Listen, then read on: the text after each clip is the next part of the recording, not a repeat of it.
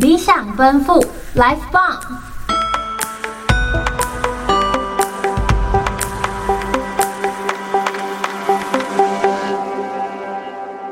让声音直达你的灵魂深处，Turn it up！大家好，我是今天的主持人婉雄。大家好，我是今天的主持人阿苏。哎，阿苏，暑假都快过了一半嘞，你最近在干嘛？我外面实在太热了啦！明明我记得五六月天气还很凉啊，现在完全热到不行啊！所以你都没有去哪里玩哦？你这暑假过得也太 boring 了吧？我就很怕热咩？那你呢？你去哪里玩了？我我当然是有出去玩啊，难得假期耶！看你这样问我，我就知道你一定有事情要跟我分享啦！哈哈哈，被你猜准准的啦！来吧来吧，我洗耳恭听，你去哪里玩的呢？最近我们家家族旅游去台东避暑，台东好羡慕哦！那里的公路是不是都碧海蓝天呐？那你有对什么行程印象深刻吗？嗯，我想想，哎呦，我们去爬那个太马里山，可是呢，我们本来对爬山的行程就有点微失落，因为难得都去台东了，怎么会去爬山呢？可是呢，我们刚好去的时候是太马里的金针花季。漫山遍野的金针花海，宛如一大片黄金色的柔软地毯。能一睹这个风景呢，就觉得爬山这一切都值得了。而且呢，那是我第一次看到花海。金针花季到了吗？我都不知道哎。对啊，每年的八到十月呢，就是金针花盛开的时节。因为呢，它清晨绽放，日落凋谢，开花期极短，因此呢，又有一日美人的别称哦。而且这个是我们那时候导览人员跟我们讲的啦。你出去玩也这么认真？呃，刚好我也蛮有兴趣的啦，就仔细听。阿苏，你有听？你有去看过花海吗？我吗？应该是没有啦。嗯，应该？应该什么意思？我之前十二月的时候啊，有去台中看过落羽松，它也是很壮丽，由绿转橙橘红黄色，怎么拍都超美的啦。配上水中倒影，美得像幅画。但这应该不算花海吧？哦。我们是一个夏天看，一个冬天看，诶，台中有落雨松哦，我怎么不知道？有啊，亏我们还在台东读书，落雨松林在台中泰安那边啊。哎，我真的不知道哎，作为台中地头蛇，我真的失职了。好啦，加入口袋名单啦，之后我有机会一定会去。其实啊，台湾大自然的资源真的很丰富，很多，像是物种的多元性啊，植物跟动物都很多样。而且几乎一年四季都有各种不同的花季可以去参观哦。我记得之前高中地理有讲过，诶，因为我们台湾的地理位置啊、纬度、地势的关系，还有其他的因素，让我们大自然呢相比其他国家都丰富了许多。对啊，对啊，像是我们现在暑假有向日葵、莲花，跟前面你去看的金针花，台南的白河莲花季特别特别有名。我阿公阿嬷每年六七月一到，就会叫他们的朋友一起去玩哦。哇，你阿公阿妈很赞诶。还有揪团一起的，我觉得长辈多出来走动总是好的嘛，而且还是跟自己的朋友一起玩，真希望我老的时候呢也可以这样，一定可以的啦！希望到时候你可以揪我。那婉雄呢，还知道有什么花季活动吗？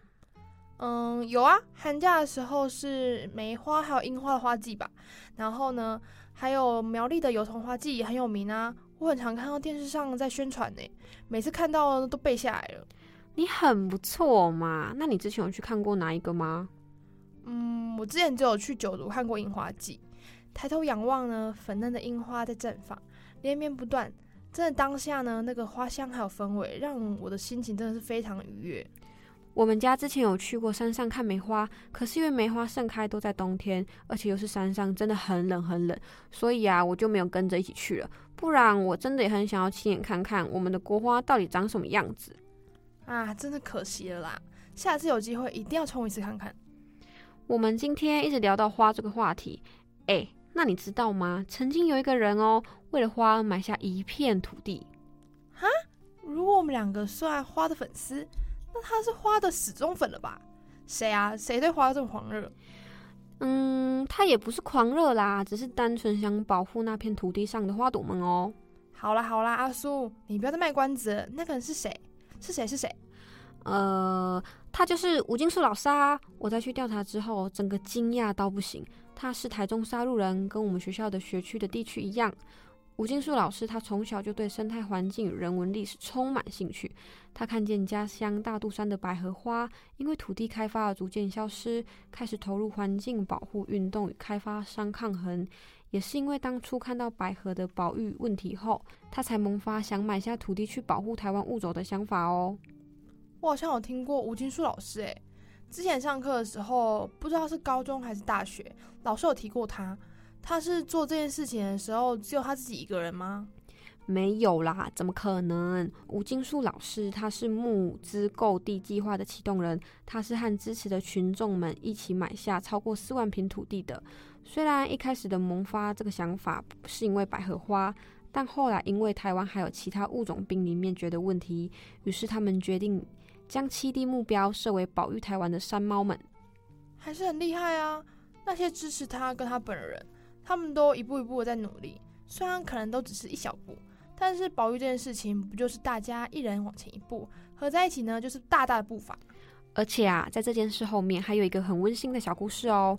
我当初听到的时候超感动的。什么啊？先问你一个问题。嗯，好，你说。如果有一天啊，你中乐透，你会想要拿这笔奖金来做什么呢？哈哈，真的假的？中乐透？嗯，我好好想想哎。拜托，只是假设啦，你不要给我入戏太深哎。好啦，那我应该会买房或储蓄之类的啦，这样才能长久的用啊。虽然啊，我也跟你一样，也认同你啦，但吴金树他儿子的回答真的让我出乎意料。那阵子是吴金树因为百合的七地受破坏而意志消沉的时候，他的儿子啊就跟他说，将来啊，要是他中了大乐透，要买一块地给他爸爸，富裕台湾百合哦，超级贴心的啦。天哪，这如果是我小孩，我的心一定都要化了。我觉得吴金树呢，他坚持下去的动力，其中之一一定是他儿子。他儿子呢，这么无条件的给他支持，是他往前的力量。按、啊、你说，吴金树是因为百合才萌发，想买地复育物种的事情是怎么回事？吴金树老师啊，是主要在守护大肚山跟中部野溪生态。他曾经在龙井发现一片绽放的台湾野百合。虽然那边的土地很贫瘠，可是这一片台湾百合密度跟数量都是最高的七地。那时候的吴金树老师啊，决定将这个发现当成是秘密。秘密？为什么要把这件事当秘密啊？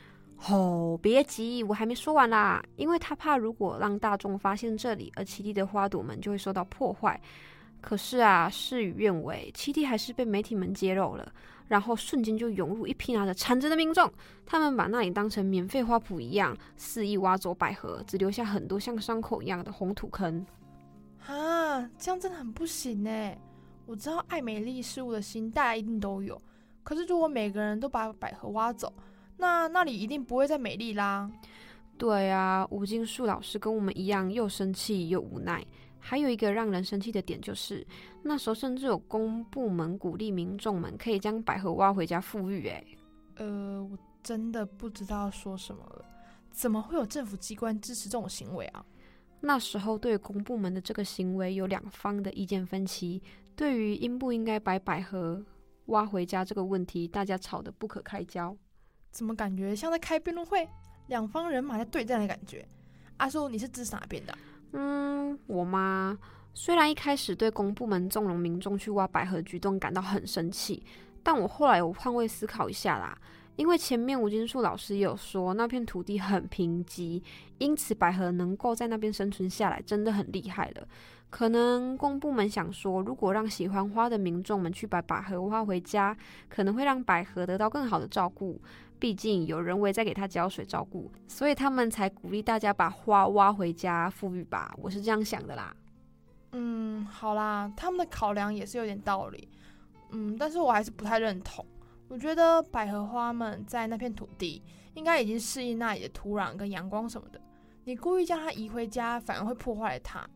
而且，因为每民众不可能每个人都对移植植物这件事情做的都很好，而且都很小心翼翼，也不可能每个人去挖百合都是因为爱花，也有可能单纯只是想要拥有台湾百合而已。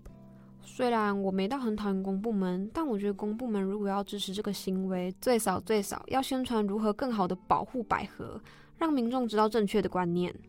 嗯啊，后来嘞，这件事情的后续是什么？公部门有道歉吗？还是百合有被守护住？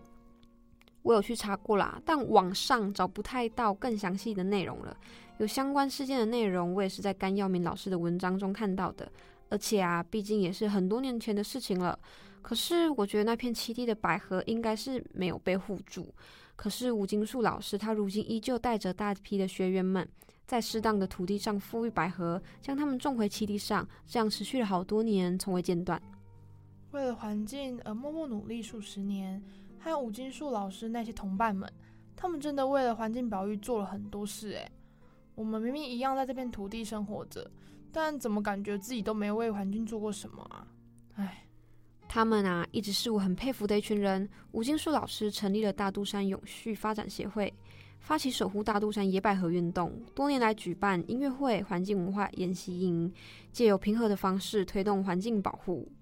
哦，我记得我们老师呢在介绍吴金树的时候呢有说过，然后他还说。吴金树老师呢，一直有表示，希望台中市的政府呢，能跟能将在位于大肚山区的台中都会公园来规划成百合森林公园，并将台湾野百合的生长区呢划为保护区，来进行复育啊栽种，让台湾野百合能够在台中这个地方呢世代传香。没错，没错，看来你也蛮懂的嘛。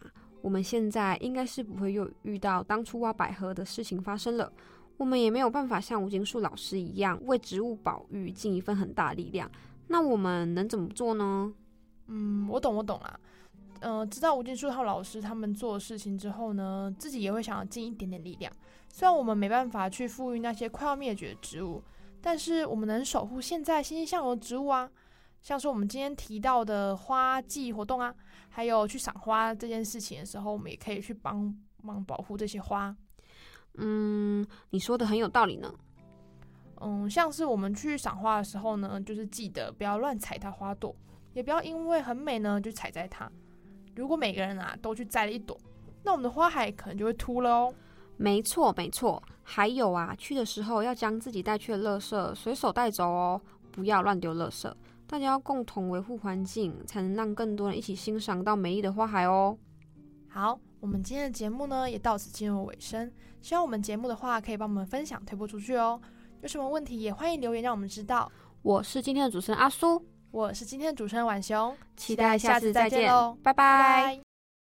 拜拜。